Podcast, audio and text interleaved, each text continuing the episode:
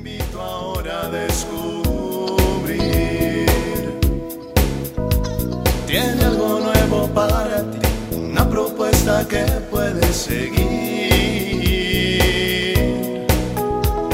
Una verdad que compartir, una nueva forma libre de vivir. Un sencillo estilo de servir, el camino hacia la santidad. Hola, te saludo en otra cápsula de paz y bien. Vamos a pedirle al Espíritu Santo que nos asista para tener unos minutos de reflexión, de paz, de encuentro con el Señor Jesús. Te comparto el Evangelio de Mateo capítulo 7 que dice, traten a los demás como quieran que ellos los traten a ustedes. En esto se resume la ley y los profetas.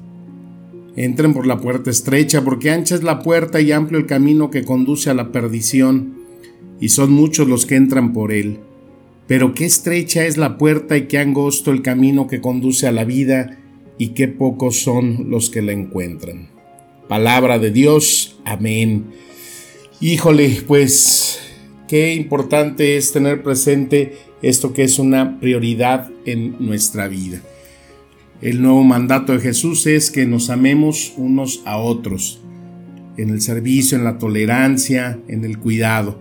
Y hoy nos dice que uno de ese cuidado pues es el que tratemos a los demás como queramos ser tratados. Sin embargo, una de las imperfecciones más grandes que tenemos los seres humanos pues es la crítica, el juzgar, el amar, el hablar mal del prójimo.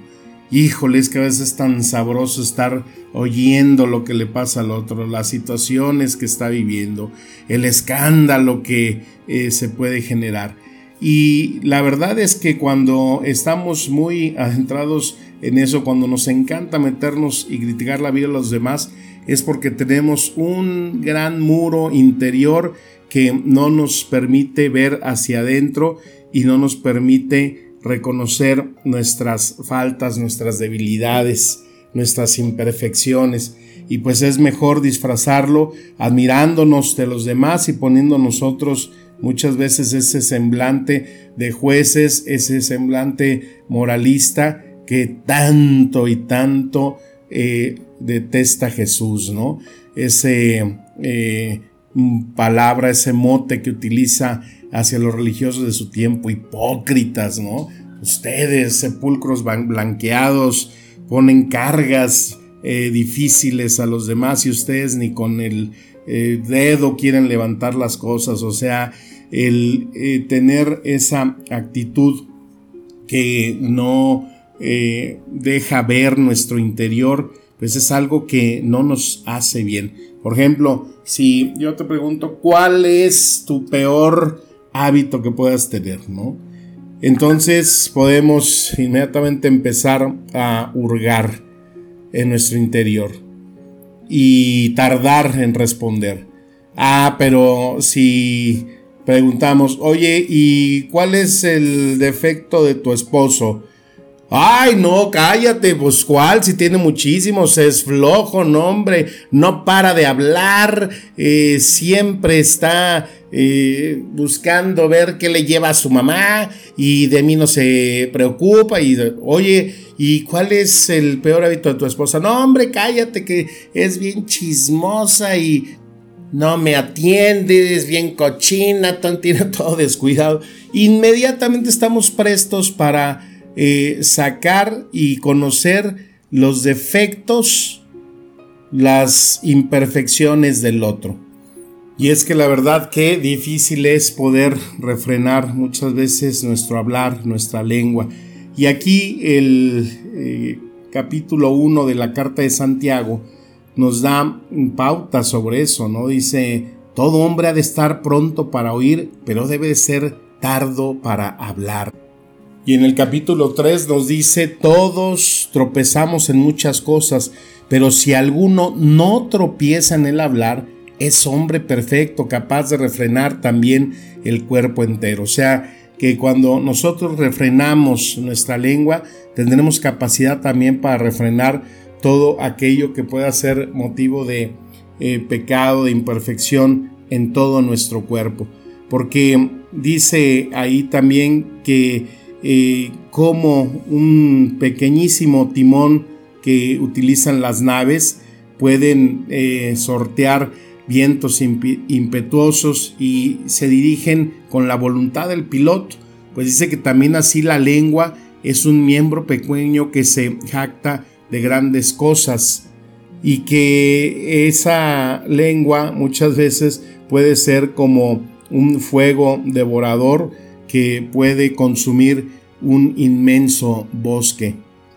Tan solo fijémonos cuánto mal nos puede eh, atraer en nuestra vida el no saber controlar nuestra lengua. En la primera carta de Pedro, en el capítulo 3, versículo 10, dice, quien ama la vida y quiera tener días felices, aparte su lengua del mal y sus labios de palabras engañosas. Yo no sé si a ti te guste, pero a mí me encanta la vida. Es un don inmenso que hay que agradecer todos los días, no importa la situación, las circunstancias. Como dice por ahí un eslogan de una compañía de seguros, porque vivir es increíble, es un regalo inmenso. Pero también debo reconocer que los días más oscuros de mi vida muchas veces se han debido a no saber controlar la lengua y los problemas que me han causado.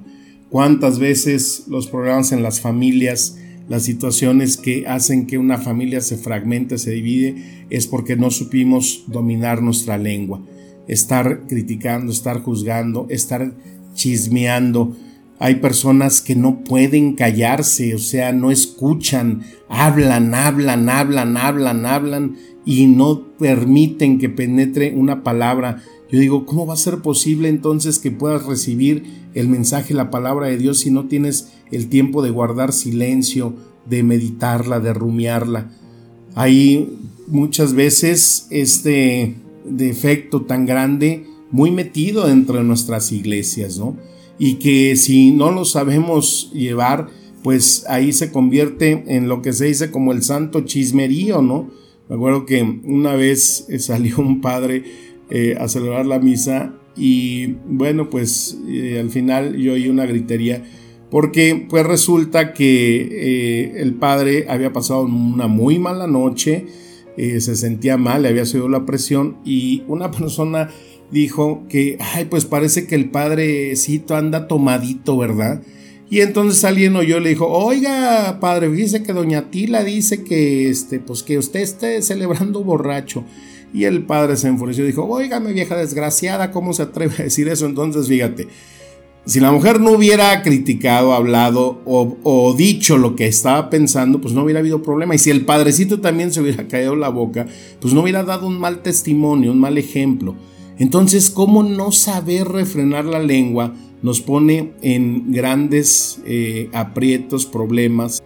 Y que por eso dice ahí Santiago, también la lengua es fuego, es el mundo de la iniquidad. Puesta en medio de nuestros miembros, la lengua es la que contamina todo el cuerpo e inflama la rueda de la vida, siendo ella a su vez inflamada por el infierno. Qué fuerte, ¿no? Dice, y es que con ella bendecimos al Señor y Padre, y con ella maldecimos a los hombres hechos a imagen y semejanza de Dios. De una misma boca salen bendición y maldición.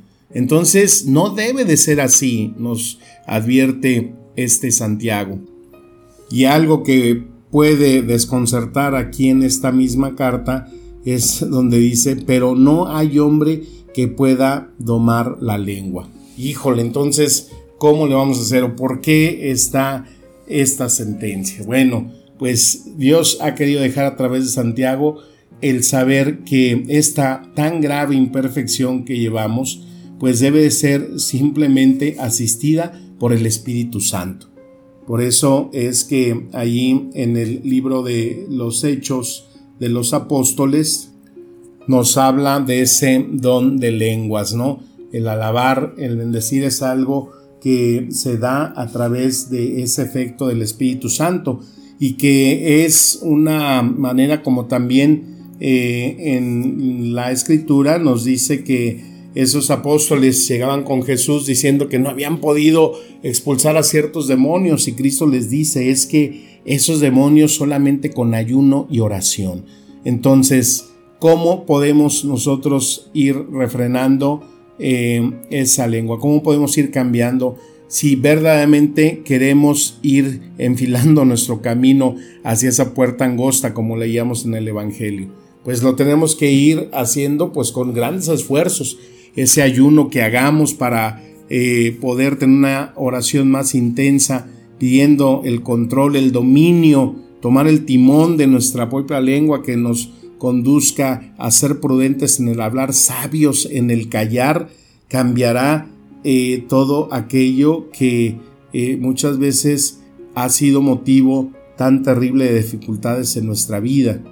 También el ayunar de actitudes, hay personas que son sumamente negativas, todo lo ven mal, todo lo critican, todo no funciona, todo no sirve, todo está para tirarse al traste y nunca pueden ver lo positivo, nunca pueden ver lo bello, el encanto de la vida, eh, fijarse siempre en lo positivo, no en lo negativo. Un consejo que nuestra madre nos daba a, nosotros era siempre eso, hablen bien de la gente porque por poquito que sea, alguien tiene bueno en su vida y es en lo que hay que fijarse. O sea, si estamos viendo siempre lo malo en los demás, viendo sus errores, viendo sus defectos, es algo que verdaderamente consume, ¿no? Y no es sino hasta que vemos nosotros el pecado, con nombre y en nuestra propia puerta, cuando entonces entendemos las cosas. Aquella mujer que se escandalizaba porque la hija de la vecina había salido embarazada, que porque el hijo se andaba en drogas y era un borracho. Y cuando le dijeron que pues su hijo lo habían visto en muy malas compañías y que un día le llegó su hija pues diciendo que estaba también embarazada, no es sino hasta que vio que esa situación que ella criticaba estaba ahora en su casa, tenía su nombre, tenía la misma situación que tanto juzgaba. Y es que somos muy propensos a estar en este mundo de la crítica. Los programas, las revistas de chismes, de estar viendo eh, las inmoralidades, eh, los errores de los demás hoy nos causan tanta eh, curiosidad y queremos estar sabiendo y metiéndonos en la vida de los demás. Yo me pregunto, imagínate si en tiempo de Cristo hubiera habido Instagram o Face y le hubieran tomado una foto ahí con la samaritana. Imagínate el chismerío. No, pues mira, pues que el que se dice que es hijo de Dios ahí anda con una mujer y luego para acabarla de fregar es una samaritana. No, comadre, imagínense que escándalo es el fin del mundo. ¿A dónde vamos a ir a parar? No, pues a Cristo lo hubieran crucificado en dos horas, ¿no?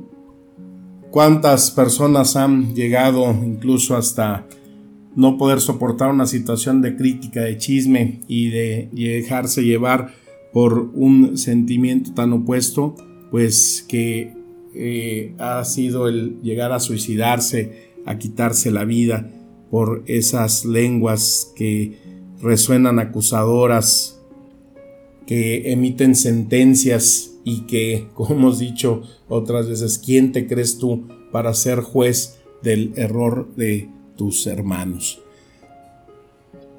Trabajemos pues en tener cada día esa actitud de ver lo hermoso de la vida, de no criticar, de saborear aquellos alimentos que a veces no nos gustan, que criticamos y están en nuestra mesa, de ver todo aquello que Dios nos bendice cada día y así poder ir transformando nuestra mente, nuestro corazón y se refleje en una lengua que bendiga siempre, que alabe y que agradezca y que pueda tener verdaderamente esa intención de ir llevándonos a ese sendero que nos conduzca a la vida eterna y que como nos decía también la palabra, saber que en el cuidado y respeto de los hermanos, ahí se cumple toda la ley y los profetas.